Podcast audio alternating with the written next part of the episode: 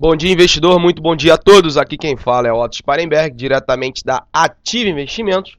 E vou realizar com vocês mais um call matinal trazendo as principais notícias do dia.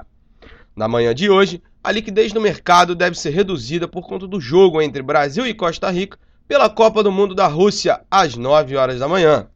A principal notícia de hoje fica por conta da derrota da Petrobras em ação trabalhista no TST que pode impactar o resultado da empresa em mais de 15 bilhões de reais.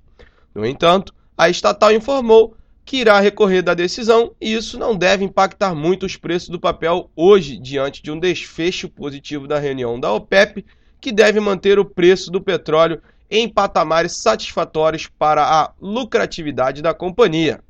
No cenário externo, as bolsas ensaiam recuperação diante das últimas quedas, entretanto, os investidores ainda se mostram preocupados com relação aos conflitos comerciais entre Estados Unidos e China. Bom, pessoal, estas são as principais notícias do dia e agora vamos para a agenda. Hoje, às 8 horas, na Áustria, a OPEP realiza coletiva de imprensa após reunião sobre produção de petróleo. Às 10h45, nos Estados Unidos, é divulgado o índice de gerente de compras, o PMI de junho.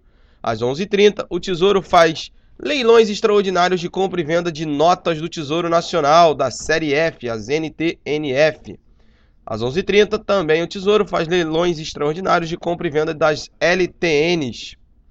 Às 12 horas, o Tesouro oferta até 10 bilhões de reais em operação de compromissadas de nove meses. E às duas horas, teremos o relatório de Baker Hudge trazendo os postos e plataformas em operação.